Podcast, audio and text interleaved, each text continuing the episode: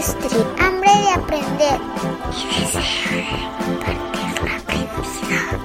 Platicamos con Shirley Estrada. Ella es directora editorial Bien Hecho, locutora profesional y host del podcast Salvemos el Español. Shirley definitivamente tiene una mente privilegiada y una memoria envidiable. Aunque Shirley tiene muchas anécdotas profesionales, forjó su propia editorial y se ha destacado en todas las actividades que emprende, en este episodio nos enfocamos a conocer a la persona y Shirley nos dejó platicar con ella a ese nivel.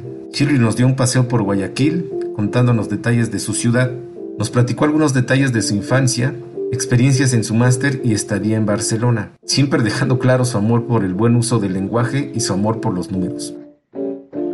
Listo, bueno, Ecuador queda en la mitad del mundo, recuerdo que cuando me, me, enteré de eso tenía unos ocho años y me pareció súper increíble, como que soy, me encantan todos los números y esas cosas y ese tipo de datos, entonces como que saber que estaba tan cerca de la mitad del mundo me, llamó mucho la atención. Fui al monumento este que hay justo en la latitud cero. A nivel editorial, Sudamérica está dividida en dos, Cono Sur y Pacto Andino. Entonces, somos ya los países más arriba, ya esto es Pacto Andino. Vivo en, en Guayaquil, Recuerdo que una amiga mexicana había, por unas elecciones, el presidente había dicho que, ay, que sí, que los 40 millones ecuatorianos. Y realmente en esa época creo que éramos 16. Y una amiga mexicana me dice, ay, son poquitos. Y yo digo, no, realmente somos solo 16 millones, o sea, incluso menos. Y suena a nada comparado con lo gigante que es México, ¿no? Eh, sí, realmente somos poquitos. Y de hecho, por ejemplo, si tú a alguien de Ecuador le preguntas, eh, ah, yo conozco a Shirley Estrada de Guayaquil, o sea, le puedes decir tranquilamente y todos van a saber que soy yo. Tanto así de lo poquitos que somos, sobre todo en el medio, ¿no? Y eso me pasó en el máster, que una amiga me estaba hablando de alguien de Quito y yo le dije, sí, la conozco. Y solo es decir nombre y apellido y en serio conoces a la gente porque somos muy poquitos. De Guayaquil no es la capital, pero somos puerto, entonces es una ciudad muy importante, la segunda más importante. Bueno, de, de Ecuador también te puedo decir que estamos dolarizados, que hay gente que eso no lo sabe. Y desde enero del 2000, del año 2000, 9 de enero, la comida de, bueno, de Ecuador, no solo de Guayaquil, creo que es una de las mejores del mundo, fácilmente está en el top 5. Hace calor, no sabes, horrible, así, pero mal. No sé si en México pasa mucho, pero por ejemplo en Colombia y en Ecuador pasa esto de que en serio están muy marcadas las personas de Quito y de Guayaquil. Hay como que incluso cierta rivalidad y todo eso. Estamos cerquita de la playa. Eh, tenemos unas playas, no son guau, ojo, no son como las de México, ¿no? Tengo una amiga mexicana que, que pensaba que iba a ver Cancún y yo como que, eh, no, eso no existe aquí.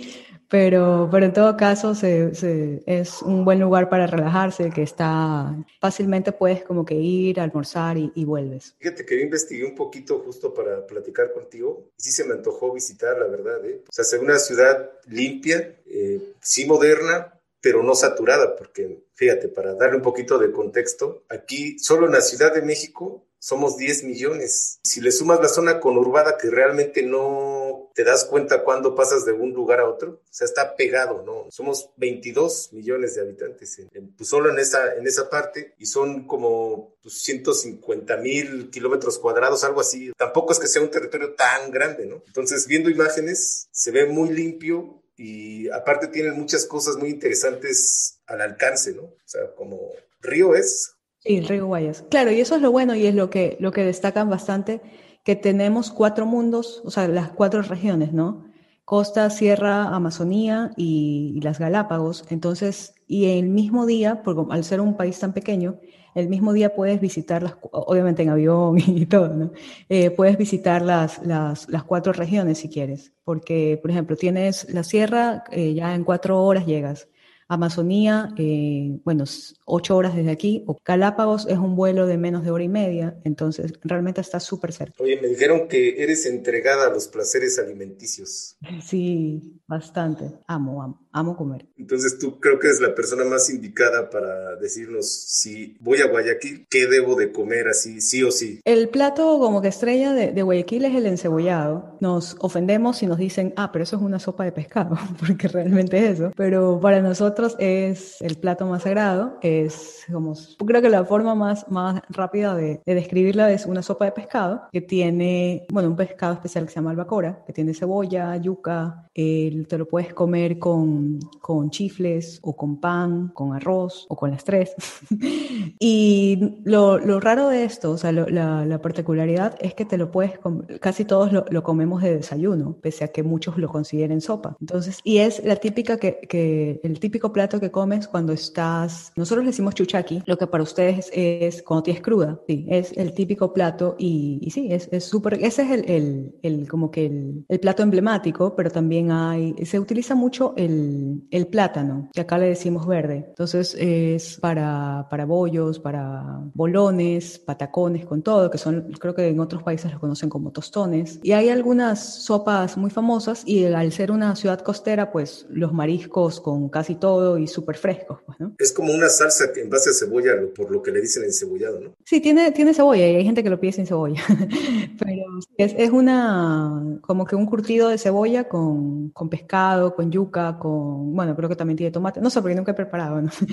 Pero porque no es caro, o sea, en, en un lugar caro lo encuentras en 3 dólares, imagina, versus un ceviche que cuesta mínimo 6 dólares. ¿Te gusta cocinar o solo comértelo? O sea, mi mami es chef, entonces, desde chiquita eh, la veía ella cocinando, me imagino que molestaba mucho, entonces nos botaban de la cocina, pero siempre igual viéndola cocinar, como que vas aprendiendo cosas y nunca había tenido la, necesidad de cocinar hasta cuando viví sola en Barcelona, cuando fui a estudiar el máster y me tocó, me tocó, me tocó y de hecho me pasaron tantas cosas antes de irme que no, o sea, lo último en lo que pensé fue en aprender a cocinar, porque creen que así que cocino súper guau, pero no, o sea, pero es que no me gusta comer malo, o sea, eso sí es como que si siento que algo está salado o muy ácido, no, no, no, no me gusta comer malo, porque ya que sé que me estoy engordando, por lo menos que valga la pena.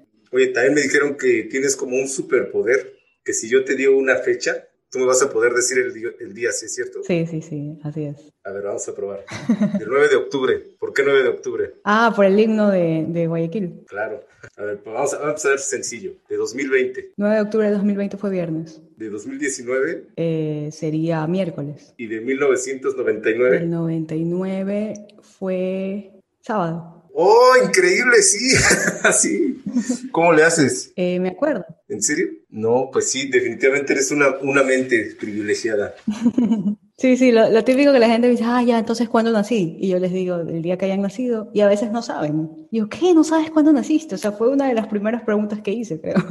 Yo siempre supe que nací, siempre sabía que nací jueves. Vamos a hacer como un jueguito, que es referente al caló. Acá en México se usa mucho, y sobre todo en la Ciudad de México. Caló o jerga, no sé cómo lo conoces tú Jerga, jerga, acá es eh, jerga. lo escogí porque para alguien que ama el uso correcto del idioma, dije, tal vez esto haga que le sangren los oídos o que le dé mucha risa, no sé qué de las dos cosas sucede. Sí, las dos. O sea, igual yo, yo utilizo algunos y de hecho, por ejemplo, yo escribo mal a propósito. O sea, por ejemplo, con, con amigos, ya cuando hay mucha confianza, o sea, que saben que en serio no voy a hablar así. Entonces, ¿qué más? No, pero sí, y de ahí utilizo mucho, creo que los que más utilizo son man, que aquí se puede decir la man, los manes, o sea, que son... Y sabes que cuando yo estaba en, en, preparatoria, o sea, tenía cuatro o cinco años, yo me acuerdo de que mis amigos de, de, la escuela decían, ah, que sí, que la man, que no sé qué. Y yo, pero ¿por qué es la man si es mujer? o sea, nunca entendía ya. Aprovecho para preguntarte algo. ¿Qué piensas del masculino neutro? Yo lo utilizo, o sea, parece que, que está bien. O sea, y por último, eh, estaría bien decir mujer, hombre, hombre, mujer, como sea. Pero esto de utilizar la X o la E, no, eso sí, no. Sí, a mí también como que me se me hace innecesario, ¿no? Hasta me confunde más. Sí, o sea, es que es simplemente porque alguien se siente inferior y cree que al decirle todos o estimados, no sé, o sea, no, no, no, no entiendo dónde está lo malo. Vamos a hacer este jueguito, porque aquí en la Ciudad de México creo que es de los lugares de todo México que más mal hablamos. Mira, te voy a dar un ejemplo. Hay, hay, un, hay una canción que se llama Chilanga Banda. Chilanga Banda. Exacto. Ah, ¿La, conoces? Ah, sí, sí, aquí Pero a ver si, por ejemplo, a ver, tradúcemela a palabras correctas. Ah, no, no, no entiendo nada. Voy a hacer yo. Dice así. Ya chole, chale, chilango, que chafa, chamba, te chutas. Ya simplemente con eso. Ya chole, chale, chilango es como, pon atención, chilango es para alguien que vive en la Ciudad de México. Pon atención tu persona que vive en la Ciudad de México. Ya chole, chale, chilango. Y el que chafa, chamba, te chutas es que trabajo tan feo tienes. Qué horrible, ¿no? ¿Te sangraron los oídos? No, sí, sí lo había escuchado, pero obviamente no sé. Y solo me sé el coro. O sea, pachucos, cholos y chundos, chichinflas y malafachas, acá los chompiras rifan y bailan tibiritar. todos estos son personajes, o sea, cada uno de esos es un tipo de outfit, por decirlo así.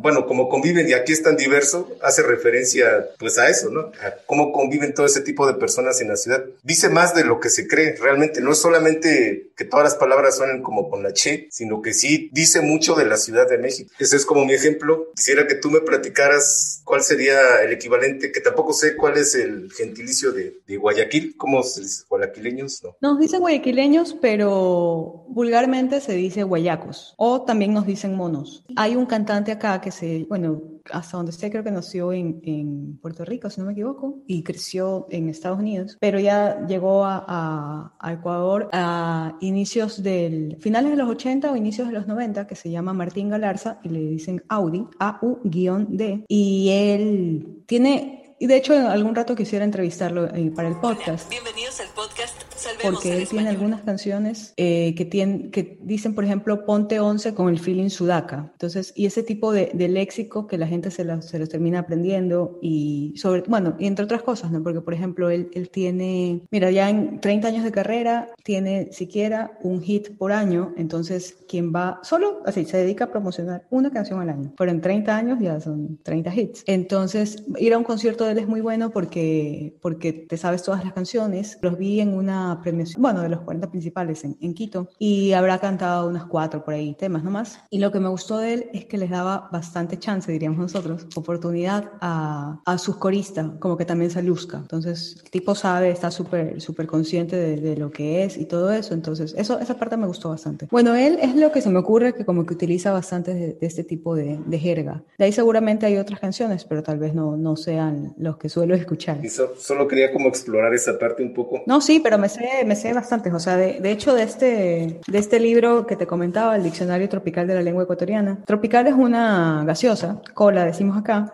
y ellos hace, esto me lo dieron en 2015, 2014 o 15 debe haber sido, empezaron con algunas campañas súper buenas y esto era como que crea tu, tu, tu, palabra y ahí después hubo un filtro y, y, publicaron este libro. Y también habían hecho algo de los, de los nombres súper raros, porque acá hay una ciudad, bueno, una provincia que se llama Manabí, donde las personas tienen nombres rarísimos así. Entonces a la campaña le habían puesto el nombre más tropical y había así nombres tipo semen de los dioses, alcacelser. Sí, son súper, súper, súper, de hecho, o sea, Sí, es, es, es, un caso de estudio y todo el mundo dice que, por ejemplo, ah, seguramente ya en Manaví nació COVID coronavirus o cuando hay un, un terremoto, sí, dice terremoto 7.8, Zambrano Cedeño, porque son los, los apellidos típicos de allá. Y es, donde, es el lugar de Ecuador donde la comida es más, más, más deliciosa. Vamos a entrar un poquito más a hablar sobre ti, salvo que nos quieras decir algunas palabras tropicales. Sí, lo que te... Bueno, te había dicho, por ejemplo, una, esto, este libro me lo regaló un, un cliente que se llama Ricardo Medina, a que, con quien siempre voy a estar súper agradecida porque fue la primera persona que sin conocerme creyó en mí y yo lo contacté para, para corregirle su revista y me dijo que sí, nos reunimos y, y se dio. Me dio este libro porque él trabajaba con, con Tropical, creo que siguen. Me llevé uno a Barcelona, o sea, me dio dos y me llevé uno a Barcelona y se lo di al novio, ahora esposo de una amiga del máster. Y era súper chistoso porque hablábamos en ecuatoriano. Entonces él me decía, oye, que sí, que anoche le dije a mi vieja, o sea, mamá, y que tuco, y que qué bacán, y que me quedé en ruco, ruco es dormido. Entonces hablábamos en ecuatoriano y alguna vez fuimos a un restaurante ecuatoriano en Barcelona que se llama el Ñaño Bellaterra, Ñaño Germán. Pero sí, eso, eso, pero, o sea, me pareció como que un, un detalle chévere llevarme algo de esto a Barcelona porque una amiga que había viajado unos días antes que yo me, me sugirió llevar eh, licor de aquí. Me dijo, porque es súper chistoso cuando se reúnen gente de todas las nacionalidades, como que, ah, mira, este trago es de mi, de mi país, el de acá es el mío y todo eso. Y contentísimo, porque la gente sí, o sea, son unos, unos licores que creo que antes de eso no había tomado, pero, pero es como que súper bueno, ya.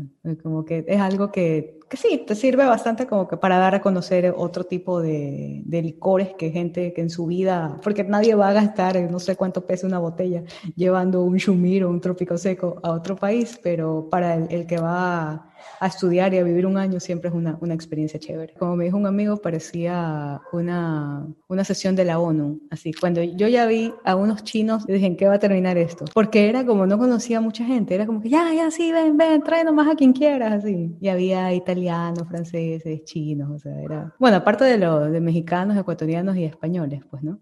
Vamos a hablar un poquito más de ti, Shirley. Regularmente me gusta hacerlo en tres actos. El primer acto es tu niñez. Debería, siempre que tú te sientas cómoda, de incluir a, tu familia. Bueno, soy eh, la segunda de tres, tengo que reconocerlo, mal genio desde chiquita. O sea, tú ves mis fotos y siempre con la frente arrugada, así, siempre, siempre. Que me demoré mucho para hablar, pero que cuando, o sea, yo qué sé, dos años algo, pero que cuando ya empecé a hablar ya, ya lo, lo, lo, hacía bien, o sea, no es como que el típico niño que, que lengua mocha, se dice acá. Bueno, siempre fui muy buena alumna. Desde chiquita ya jugaba Mario Bros y esas cosas en Nintendo y me, me, gustaron mucho los, los videojuegos. Entonces, de verdad, fácilmente puedo, puedo distraerme. Yo creo, no sé, yo recuerdo, o sea, en estas clases de lectura y esas cosas, yo tenía cinco años y en serio que leo como leo ahora, o sea, siempre leí muy bien. Tal vez no entendía todos los signos, los signos gramaticales como los entendí años después, pero siempre. Ah, bueno, de, pequeña jugaba ajedrez y eso me, me sirvió para muchas cosas, porque soy, si bien tú ves o mi cuarto o, mi, o el, escritorio de mi computadora y ves un desastre, pero sé muy bien dónde está cada cosa. El ajedrez me sirve mucho para, bueno, para como para ser organizada. Por ejemplo, yo ya tengo súper claro lo que voy a hacer el viernes y el sábado, pero es porque quiero saber todo, porque entonces eso implica que voy a salir y hago otra cosa por ahí cerca y ya me voy organizando así. Entonces es eso y el hecho también de, de haber trabajado en, una, en, en, revistas, que siempre tenía que trabajar con dos meses de anticipación, entonces también tenía que ver bastante a futuro qué podía pasar y todo eso. Y también esto de pieza jugada, pieza, pieza tocada, pieza jugada, también es como que la palabra es la palabra, ¿no? no ya para mí es un compromiso, o sea, no es que, ay, sí, es que mírate, no, no, no, o sea, es palabra. Si te digo cierto día, tiene que ser así, si quedamos en algo, tiene que ser así, tanto personal como, como profesional. Entonces, eh, creo que en eso me sirvió bastante y todavía, o sea, veo, veo yo qué sé, baldosas, cerámicas, no sé cómo se les diga, a, los pisos y yo veo tableros de ajedrez así, siempre hago movimientos del caballo, ya me quedo eso. Entonces es como que siempre voy a querer ganar y todo eso. O sea, yo hasta niños les gano, no me importa.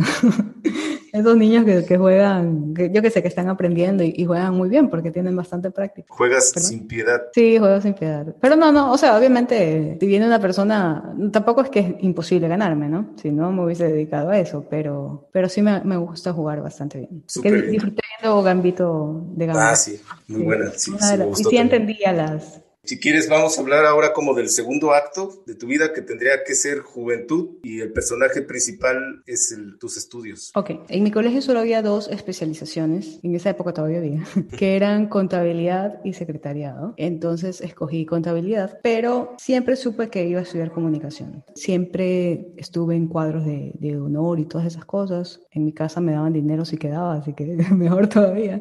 Les hacía los deberes a mis, a mis compañeras y esto me sirvió porque tenía que escribir de otra forma, o sea, con otro estilo, caligrafía, el tipo de letra lo hacía diferente. Pero eso me sirve porque, por ejemplo, ya tengo tres años haciendo unos libretos para un programa de radio donde los temas varían poco. Entonces ya tengo muchísimas formas de, de, poder redactarlos y no solamente, o sea, la primera ya fue como que mi estilo favorito, pero ya hay otros que los puedo hacer. Aparte que igual van sucediendo cosas, ¿no? No es un tema que, queda ahí. Poco tiempo después empecé a hacer prácticas. Entonces era un conjunto de, de, medios donde había revistas, canales de televisión, radios, etc. Y yo hacía prácticas en un canal de, de televisión de deporte. Entonces mis prácticas eran con los de deportes y yo deportes no, no, no me gustaba mucho. Entonces y yo tenía que acompañar al reportero y le dije a la gerente de producción, dije, oye, pero es que no me gusta. Me dice, no, tienes que aprenderte todo, sigue yendo. Ya si te dicen eso, ya tú sigues yendo. Bueno.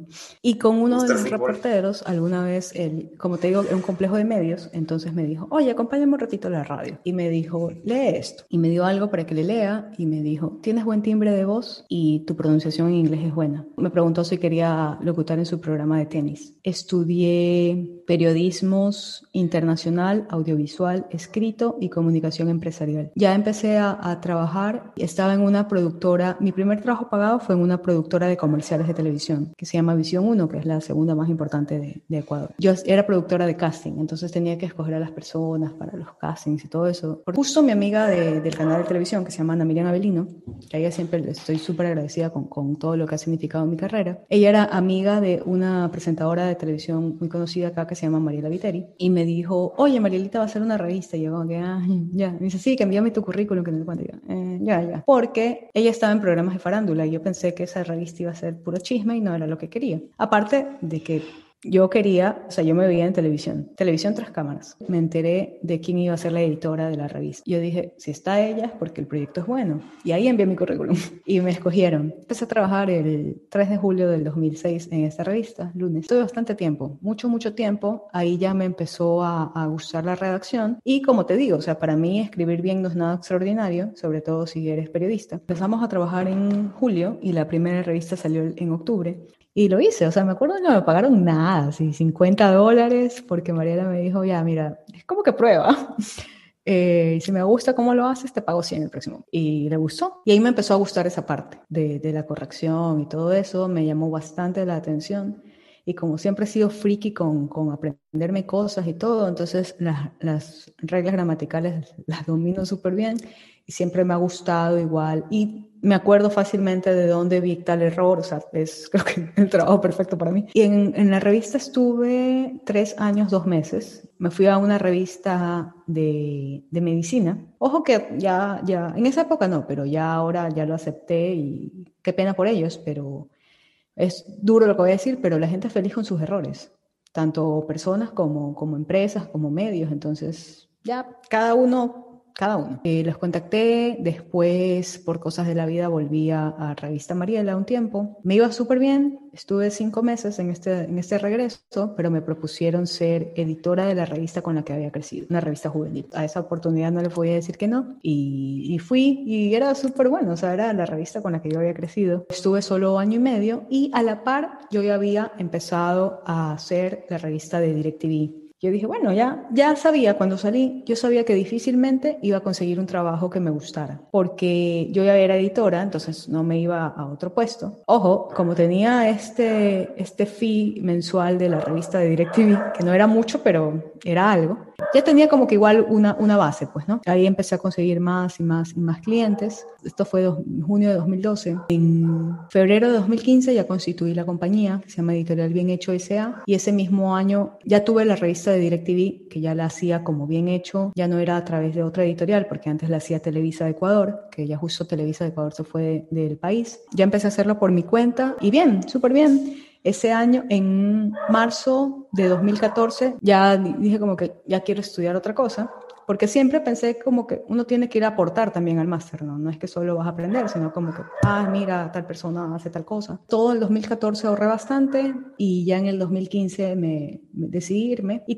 para poder irme tenían que pasar dos cosas, que eran renovar contratos con dos revistas. En uno, en marzo de 2015 me dijeron que no. La hicimos hasta mayo, si no me equivoco, y ahí te das cuenta de que así, estén las, así hagas las cosas súper bien, ya hay factores externos o sea, cosas que en serio para nada dependen de ti. Sí, son, sí es el trabajo, ¿no? Entonces, y mira, dos años después volví a hacer esa revista, entonces así son las cosas, así son los negocios, no, tienen, no, es, en serio no depende para nada de, de, tu trabajo, no tienes que sentirte como que, ay, hice mal, porque así son los, los, negocios. Y en agosto, yo me iba ya en septiembre, en agosto me dijeron que la revista de DirecTV tampoco, porque la empresa la compró a TIT, iban a cambiar las cosas de comunicación y bla, bla, bla. Pero igual me fui porque, o sea, hubiese estado más tranquila, pero tampoco es que me iba a morir de hambre, ¿no? Faltaban cuatro meses y me dijeron, oye, o sea, el contrato iba a ser hasta diciembre y no hasta, hasta abril, y me dijeron, mira si, si los podemos como que dejar ahí el contrato o te tenemos que pagar. Y yo, no, tranquilo, o sea, a mí no me gusta que me regalen el dinero, me gusta trabajarlo. Entonces, no sé, no entiendo esto, pero déjalo, consulto con mi abogado y ya. Ya me fui a Barcelona. También yo siempre he pensado, y de hecho es algo que lo pienso creo que justo lo vi el día que fue lo de la, lo de la primera revista, que ojo, ahora te lo digo tranquila y todo eso, ¿no? Pero ese día fue como que, wow, ¿qué voy a hacer ahora? Que Dios no quita, Dios libera. Entonces, imagínate, no sé cómo hubiese hecho estando en Barcelona y haciendo dos, o sea, y editando dos revistas. hubiese sido bastante complicado, pero bueno, la, las cosas se dieron así. No fue tan, tan, la economía no, no, no fue tan afectada como yo pensé, porque como te digo, ya había ahorrado bastante en 2014 y aparte igual pedí un, un crédito para, para irme más tranquilo Entonces, eso por ese lado, ya en dos, yo sabía que iba a poner mi carrera en pausa, pero también porque era un año, irme un año pero también sabía que si no era en ese momento, ya no lo hacía nunca. Porque recuerdo una profesora con la que en 2005 yo hacía prácticas en, en, una radio que se llama Radio City, que, y ella trabajaba en el mismo grupo que es, es Diario El Universo. Y no recuerdo cómo así llegamos al tema y me dijo, le dije, ah, Miss, pero ¿y una maestría? Me dijo, yo le dije que todavía no. Me dijo, no, no es todavía no, es ya no. O sea, en, en, su caso. Y a mí se me quedó eso y fue como que yo no quiero que me pase eso. O sea, yo, yo quiero algún rato hacerla. Y ojo, al trabajar en mi empresa, yo sé que, yo sabía que nadie me iba a pedir eh, título de, de, cuarto nivel. No me gusta dar clases, creo que no, no tengo mucha paciencia. Entonces, Sé que tampoco, porque aquí para poder ser profesor universitario te, exigen título de cuarto nivel, entonces tampoco, simplemente en serio lo hice por aprender. Y las opciones eran Barcelona o, México, porque para mí en el mundo de la literatura no existe nada más. Entonces, esto también lo hice nuevamente el ajedrez, ¿no? Yo sabía, e incluso desde antes, porque mira que empecé a verlo en, en 2014, yo sabía que las, las revistas cualquier rato iban a desaparecer. Todavía no lo hacen del todo, pero cualquier rato. Entonces yo dije, bueno, toca hacer libros. O sea, voy a hacer libros porque no es que toca, me gusta hacerlos. Y por eso, por eso estudié. Y ahí nuevamente esta, esta visión de, de, saber o, o, intuir, no sé, porque no es que lo sé, lo que pueda venir. Eso, eh, y ya Barcelona es otra cosa, ¿no? Ojo que está con gente que, o sea, me acuerdo que había un ejercicio que nos ponía los, los logos de todas las editoriales y yo como que o sea, todo el mundo contestaba y yo seguía así como que, ¿cuál es esto? O sea, era gente que en serio es freaky, freaky, freaky de la, de la literatura. No, no, no, o sea, leen como nadie, o sea, son en serio amantes de, de la literatura. Yo siempre vi el tema mucho más comercial. Por ejemplo, en, en estos ejercicios que nos hacían de, de, ay, ¿cuánto costaría tal libro? Porque una cosa es en páginas en Word y otra ya diagramado, entonces son, son dos cosas distintas. Yo hacía estos ejercicios súper rápidos, así, pero en, en minutos, ya un, una parte como que más, más de gestión editorial lo mío. Pero igual puedo hacer una estructura y de hecho es, lo que más me encanta de mi trabajo es, es crear nuevos proyectos, o sea, es pensar que puede ser, yo que sé, una revista, un libro, pensar en esa estructura que, de lo que va, va a ser un proyecto. Creo que me adelanté un poquito.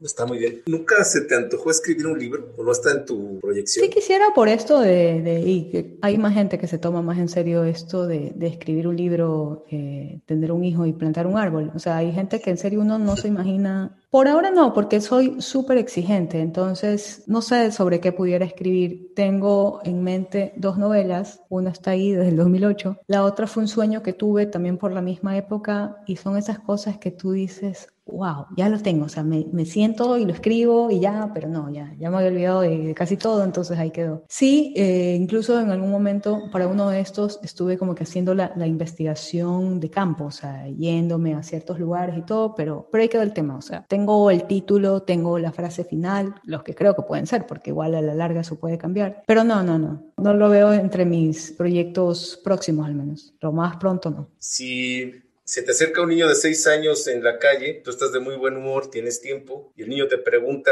de qué trabajas, ¿tú qué le contestas? Le diría, para que me entienda, ¿no? Que hago más bonitas las historias que otras personas cuentan en los libros. Y si te preguntara, ¿y a qué te quieres dedicar? ¿La respuesta sería diferente o sería la misma? No, es eso. O sea, yo tengo súper claro que quiero hacer eso toda mi vida. Tal vez en otros formatos, porque ya no sé hasta cuándo haya libros impresos, pero de hecho, bueno, ahorita los lo, que estoy haciendo, la mayoría va, va, a ser digital. Pero no, eh, yo quiero dedicarme a eso. O sea, por ejemplo, en Revista Mariela, yo siempre supe que. O sea, es que yo empecé a los tres meses y ya, ya corregía. Entonces, digamos que, que no es que, ay, pasé. Y, y esa es otra. Yo nunca he estado como que atendiendo en un almacén o en un call center. No, siempre he hecho lo que, lo que me ha gustado. Todo ha sido experiencia y eso también siempre se lo recomiendo a la gente, porque cuando yo iba a cable, veían a la chica de 16 años que, que iba, nadie me veía como competencia. Entonces yo podía preguntar lo que quisiera, podía meterme a los estudios que quisiera, o sea, estudios de, de grabación, y nadie, a diferencia de si voy ahorita, ya es como que ah, está bien a copiar o algo así. Entonces, en, en cambio en esa época no, y, y, me sirvió mucho y la gente, bueno, igual siempre hay gente buena, ¿no? Pero la gente era muy abierta a contarme sus, sus cosas, a explicarme todas las preguntas que les hacía, o sea, eso, no, pero siempre, o sea, espero eh, quedarme eh, haciendo esto hasta vieja. Prevengo muchas cosas. Entonces, por ejemplo, mi computadora siempre por las noches la dejo cargando porque no sé si durante la madrugada se va a ir la luz y yo empiezo a trabajar súper temprano, o sea, 5 y 20 de la mañana yo estoy trabajando. No es que sea, ay, que lo quita por el trabajo, sino que tengo que enviar algo a las 7 y media. Entonces, siempre tengo la computadora cargada porque pienso que se puede ir la luz. Eh, generalmente tomo agua y tengo el vaso al lado de la computadora, pero cuando no voy a estar ahí, me lo llevo porque pienso que si hay un temblor, le puede caer al teclado o algo así. Entonces, es casi imposible que suceda pero está ahí todavía la posibilidad, la, remota posibilidad. Eh, hago esas cosas con bastante anticipación, pero nuevamente lo, atribuyo al hecho de, del ajedrez y de hacer revistas, porque tienes que pensar así, o por ejemplo, es, entonces, por ejemplo, ahora que tengo el podcast. Hola, bienvenidos al podcast Salvemos el Español. Yo ya sé quién va a ser mi, mi cuál va a ser mi entrevista de, de abril, por ejemplo, porque se celebra tal cosa, entonces ya o sea, siempre voy pensando en ese tipo de cosas. Y el podcast me encanta porque combino locución, periodismo y algo de que también me gusta, pero no, no como profesora de universidad de todos los días, sino de, de dictar talleres. Entonces también tengo esta parte de, de, educación. Me gusta mucho porque me puedo extender más en las, en las entrevistas. Entonces, por ejemplo, la de Alberto Plaza salió de, creo que lo dejamos en 65 minutos y ya lo dejé ahí, no, no me importó que, que quedara más extensa. Y eso no lo puedes hacer en, en un programa de radio o en un una revista, por ejemplo. ¿Qué le debería de preguntar a una editora que aún no le he preguntado? Buena pregunta. ¿Sabes en qué he pensado? Que no sé si venga el caso. Pero, y de hecho, recuerdo que en alguna vez lo, lo iba a sacar en una revista, no sé por qué no salió, de los epitafios. Si bien no quisiera escribir el mío, porque todavía no quisiera morir, sí tengo miedo de que vaya a tener faltas ortográficas, o sea, errores ortográficos. Sí, sí, sí, como que chuta, ahí sí ya no puedes hacer nada. O sea, ¿te gustaría dejar como una precaución tu epitafio escrito, revisado y hablado? Algún rato, ya, no sé, los 70 años, no sé, ya, ya dejaré algo escrito para que no, no vaya a quedar mal. sí me sorprendiste, ¿eh? no esperaba para nada eso. No, pero lo he pensado, lo he pensado. Te van las, van las preguntas finales. La primera es si tienes algún hábito por la mañana o por la tarde que sea indispensable para tu vida.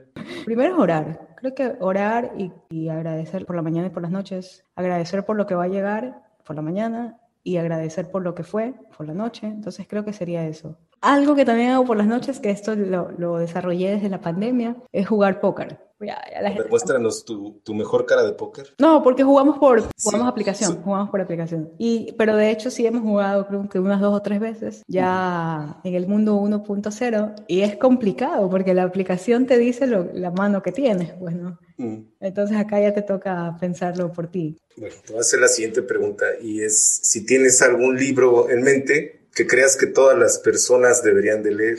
Yo creería que las biografías. No te puedo decir cuál, pero una biografía de pronto de alguien a quien, a quien admires. Y esto es súper amplio, ¿no? Por ejemplo, yo tengo este libro que es de Jorge Herralde, que es el director y creador de Anagrama. Entonces aquí él lo, escribió cuando, cuando Anagrama, para el, 2019, cuando Anagrama iba a cumplir 50 años. Es lo que, lo que a mí me gusta, ¿no? Se llama Un día en la vida de un editor. El prólogo es de Silvia C.C., que es quien quedó a cargo de, de, de Anagrama cuando él digamos que se retiró. Y Silvia C.C. fue mi profesora en el máster. Pero sí, recomiendo biografías, creo que siempre van, van súper bien. De alguien que, que te gusta. Eh, te ayuda mucho como que a, a comprender, por, porque bueno, no es que le hacen la biografía cualquiera, ¿no? ¿Por qué triunfó? Pienso yo. Y te ayuda también a, a conocer a esa persona y suele ser una, un estilo de reacción, o sea, una crónica generalmente, que es también muy, muy bonito. Oye, sé que te gustan los podcasts aparte de Salvemos el Español, ¿cuáles son tus podcasts favoritos? Y de líderes en la industria. Me gusta mucho, bueno, el Emprendete, ¿no? Por el que conocimos el taller de podcast de Naranja Media tengo amigos que tienen podcast siquiera desde el 2010, así que el ellos, uno de ellos es como Pana Te Digo, que me, me, entrevistó incluso alguna vez, eh, se llama Señoreando. Eh, también escucho bastante, eh, sobre todo de, de, o sea, tipo 13%. Triunfa con tu libro es otro que me gusta bastante. Ahí Ana Nieto se llama, entrevista a autores, a, bueno, ella ah, tiene algo, un programa con el que ella dice que creo que en 12 semanas tú puedes lanzar tu bestseller. No sé, parece que le ha ido bien a la señora porque siempre he entrevistado a algunos autores. Entonces me gusta eso porque da bastantes datitos de, yo qué sé, de, ebooks, de los porcentajes de, que de regalías con Amazon. O sea, son esas cosas que a mí me parecen interesantes. Y aparte de, de los procesos de redacción, o sea, de, autoría, que son cosas que me gustan bastante. O sea, escucho básicamente los, los de humor también me gustan. Escucho como que cosas de gerencia, de cosas así, de emprendimiento de mi trabajo en la parte de edición o redacción y también de como que por, para divertirme, porque también me gusta mucho, por ejemplo, en, en Facebook comparto bastantes memes, pero no, no me gustan estos, por ejemplo, los, los de viajes todavía no encuentro uno que me guste son, son, no sé, los veo como que muy monólogos. No me gustan. Hay unos que son súper escuchados, pero a mí no, no me gustan mucho. Por ahí ya nos diste unas pistas, pero ¿cuál es el rasgo de una persona que te molesta? Así que tú ves ese rasgo de una persona y dices, como que no me voy a llevar bien con este tipo o tipo. No sé qué es, pero hay algo. Yo creo que es la, la energía que proyecta, no sé. Pero siempre hay algo. O sea, y es gente que yo prefiero alejarme simplemente, no, no es que me amargo, pero hay personas que con las que después alguien tuvo problemas o yo qué sé, la conoces, ah, sí, esa persona es tal cosa, o sea, no sé, generalmente coincide. No sé, es, es no, no, es nada físico, es simplemente como que la energía que proyecta, no, no sabría cómo, cómo explicarlo. Fíjate como que por todo lo que me platicas, pareciera que tuvieras otro sentido, o sea, como algo extrasensorial. No lo había pensado. ¿Sabes qué? Por ejemplo, una de mis, de cuando viví en Barcelona, una de mis roommates eh, era colombiana y tenía un novio también colombiano que estaba en ese momento él en Holanda. Entonces, y él me dijo, porque ellos a veces hacían Skype y yo, yo estaba por ahí, y él me dijo algo, me dijo, oye, tú has de ser súper buena para aprender idiomas. Y no me había fijado y que sí, o sea, sé lo básico, ¿no? Porque de hecho, aunque sé mucho inglés, yo siempre digo que solo sé español porque yo quisiera que mi inglés sea como mi español y es complicado, pues, ¿no? Entonces, pero por ejemplo, no me preguntes por qué yo puedo leer catalán, francés, o sea, hay cositas, por ahí una frase, una palabra que no entiendo, pero por el, o el contexto eh, los puedo, los puedo eh, deducir. Pero, y ahora que me dices esto, ya lo, lo voy a pensar también. Es que, por ejemplo, cuando me decías que tú ves al futuro y prevés como si fuera un cálculo, hay personas que me lo platican como si alguien se los dijera. O sea, como que ellos tienen claro que tienen ese sentido, porque estoy muy curioso al respecto. Ahorita yo creo que lo que más me causa curiosidad en ese momento es eso, que es, si lees a los filósofos o a los psicólogos, ellos lo ven desde la mente, o sea, como que es el poder de tu mente y que está trabajado. Y después empiezan a separar de, ellos mismos otros que lo ven ya como en un tema que luego llega hasta las religiones, ¿no? No necesariamente, pero que llega para allá. No, no, sé si tuviste Breaking Bad. Sí, me encantó. Ya, cuando ellos cuando pasa lo del cuerpo este, que empiezan a, a pesar, tanto pesa tan, tal, tal órgano y tal, y tal, y tal, y tal, y tal, y tal, y había un porcentaje que no aparecía. Entonces ahí, ahí dijeron que seguramente es el alma. De hecho, hay una película que creo que se llama 21 gramos y que era el peso específico de que cuando alguien muere, ese es el peso que se va. Se pierde. sí.